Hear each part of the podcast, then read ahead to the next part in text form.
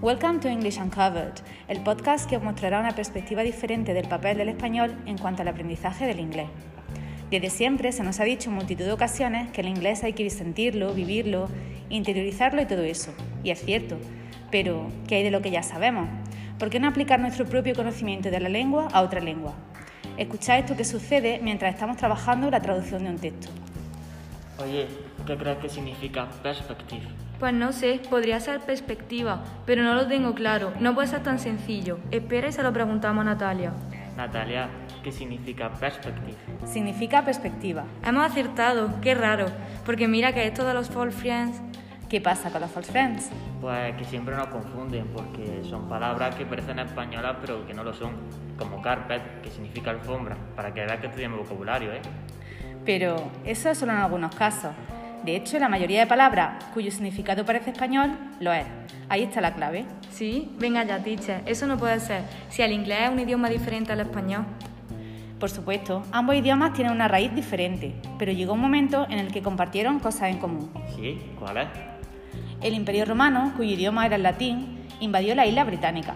Como es normal, los romanos llevaron a Britania, que fue el nombre que le pusieron a esa parte del imperio, no solo todas sus costumbres y demás, sino también su idioma.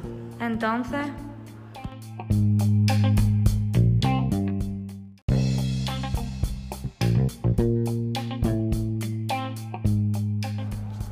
Entonces fueron los romanos. No exactamente. El idioma ya conocía términos latinos, pero no llegaron a entrar en la lengua totalmente. Fue un poco más tarde. ¿Cuándo? En el siglo XI, con la invasión de los normandos o franceses, se produjo una revolución en Inglaterra a todos los niveles, y miles de palabras provenientes del francés y por tanto del latín entraron en la lengua. Fueron tantas que por eso hoy en día muchas, muchas palabras que pueden parecer españolas, tanto en forma como en su significado, de hecho lo son. Pues yo no lo veo tan claro, no hay palabras exactamente iguales. De hecho, exactamente iguales hay pocas, pero las hay. La raíz y la base de la palabra es lo que permanece, como en el caso de perspective, que hemos mencionado antes. A veces la clave es echarle un poco de imaginación e intentar hacer un esfuerzo para ver a qué me podría sonar esta palabra. Y en muchos casos se acierta, os lo garantizo. Ah, entonces, por ejemplo, con esta palabra dishonest, sería deshonesto, ¿no? Exacto, y así con muchas otras palabras. Y effective sería efectivo. Claro. Symbolic, simbólico. Pues sí, de hecho la mayoría de veces cuando un significado nos suena a alguna palabra en español, lo es. Los false friends son relativamente pocos en comparación a esto, así que fijaos en cuánto puede facilitar la traducción de cualquier texto en inglés. No es tan difícil.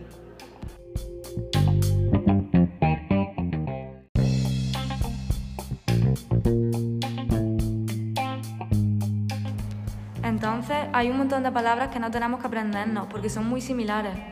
Claro, hay que simplificar y perderle el miedo al inglés, así que cambia la perspectiva. Lo haremos, esto nos hará más fácil todo.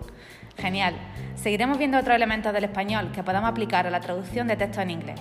Gracias por vuestra escucha. Seguiremos descubriendo el inglés en otros capítulos.